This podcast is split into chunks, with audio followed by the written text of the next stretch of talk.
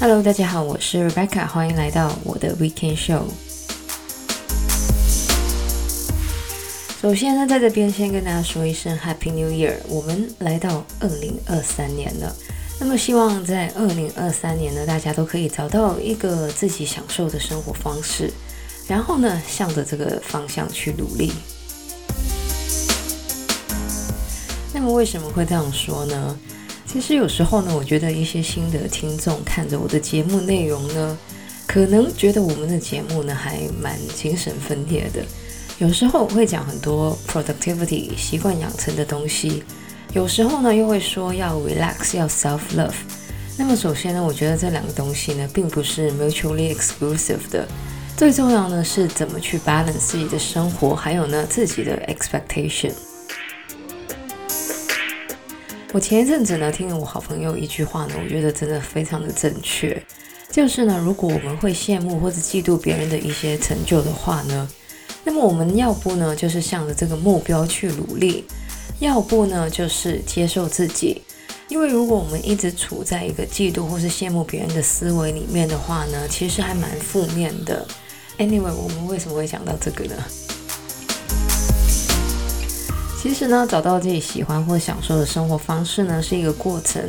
我觉得很多的成功故事呢，都只会说从 A 到 B 的过程，就好像 Dre 的那首歌一样，Started from the bottom, now we are here. Oh my god，这是一首好老的歌。那么就像我所说的，很多的成功故事呢，都只有 A 到 B 的过程，但是呢，都会把那些中间的过程呢，轻描淡写的带过。我自己觉得呢，其实那些中间的过程呢，才是最有价值的。这些经验呢，会让我们更了解自己。所以呢，二零二三年呢，希望大家都可以努力向着自己的目标前进。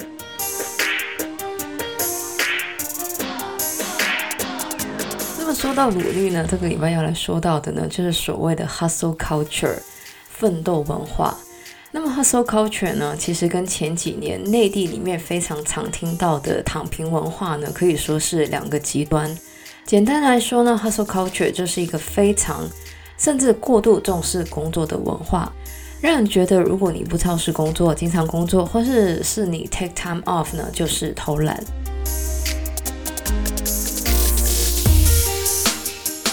那么为什么会有 hustle culture 这样一个 concept 呢？那么这个呢，其实要从二零零六年开始说。那么在二零零六年的时候呢，rapper Rick Ross 呢就出了一首歌叫做《Hustling》。那么虽然里面说的 Hustling 呢是跟贩卖毒品有关的，但是呢，Hustle 或是 Side Hustle 呢就变成了一个不断工作或是有很多副业的形容。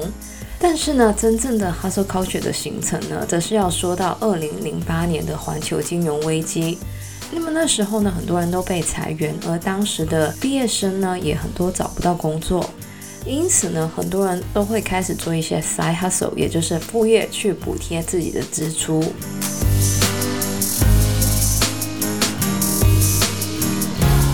那么根据这个 ADP Research Institute 的一项二零二一年在十七个国家做出的调查指出，每十个雇员里面呢，就有一个说他们会超时工作超过二十小时，而一般雇员的超时时数呢，则是从二零二零年的七点三小时上升到九点二小时。而根据这个 WHO 所指出呢，这个超时工作的情况呢，部分是跟这个远程工作有关的。那么当中超时最严重的行业呢，包括了主管、法务，还有呢就是工程相关的工作。那么除了正职大家在 hustle 之外呢，二零零八年的金融危机呢，也让很多人开始 take on 一些 side gig 或是 side hustle，也就是副业。那么当中呢，很大的原因是因为他们的正职工作呢，没有办法 cover 他们的支出，或是要偿还一些贷款。那么根据调查呢，有百分之二十五的美国人呢是有副业的。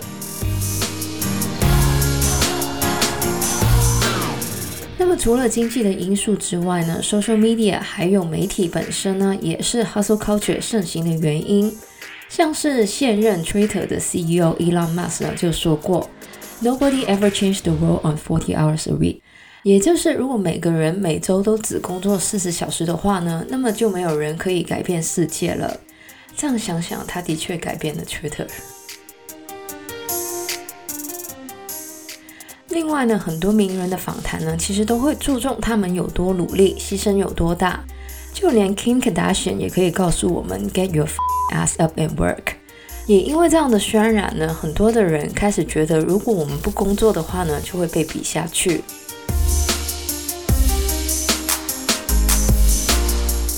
当然，我觉得年轻的时候努力一点，找到自己奋斗的方向，或是多赚一点钱呢，是没错的。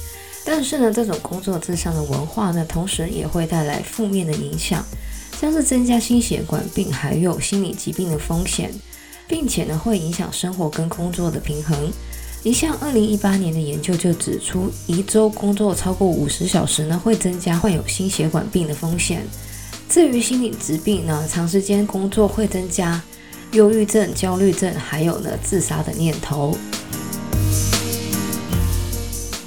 那么我之前呢，在节目里面也有讲过 burnout syndrome，慢性疲劳。那么长时间工作呢，其实也会引起慢性疲劳，让我们经常觉得很累，对于生活呢感到负面。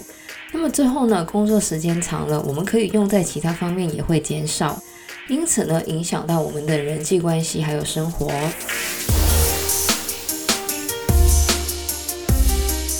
那么这个作家 David Hanson 呢就有说过，通常主张 hustle culture 的人呢，都不是那些真正工作的人，像是马云的九九六，或是 Elon Musk 要工作超过四十小时才能改变世界等等。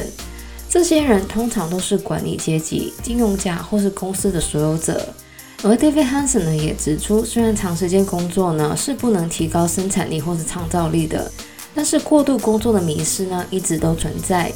因为它合理化了小部分拥有巨额财富的精英，但是却剥削了大部分的人。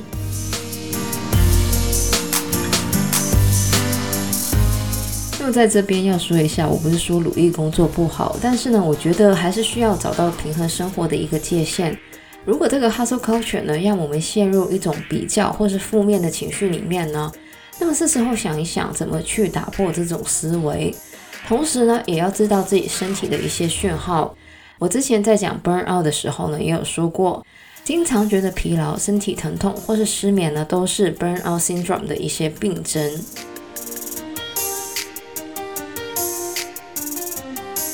那么有时候呢，我觉得蛮讽刺的，就是上一代的人，也就是 boomer 呢，有时候会说，现在的 millennials 或是 Gen Z 呢，都很懒。但是呢，很多的 Millennials 还有 Gen Z 呢，其实可能每个人都有三四份的工作，他们的人工不高，很多的时候呢都追不上通胀，而在高房价的时代呢，也买不了房。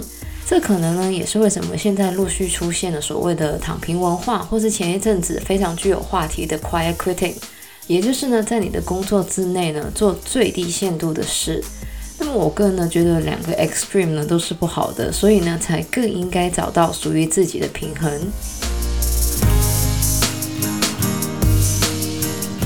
那么以上呢就是我们二零二三年第一集的节目内容，讲到的呢就是 hustle culture。那么希望大家在二零二三年奋斗之余呢，也要好好的照顾自己。那么喜欢我们节目的朋友呢，记得可以在不同的 podcast 平台上追踪或点评我们的节目。我们的节目呢将会在加拿大东岸时间的每周日凌晨十二点钟更新，也就是香港、台湾的每周日下午一点钟。希望大家有个美好的周末，谢谢大家收听，我是 Rebecca，我们下个礼拜再见，拜拜。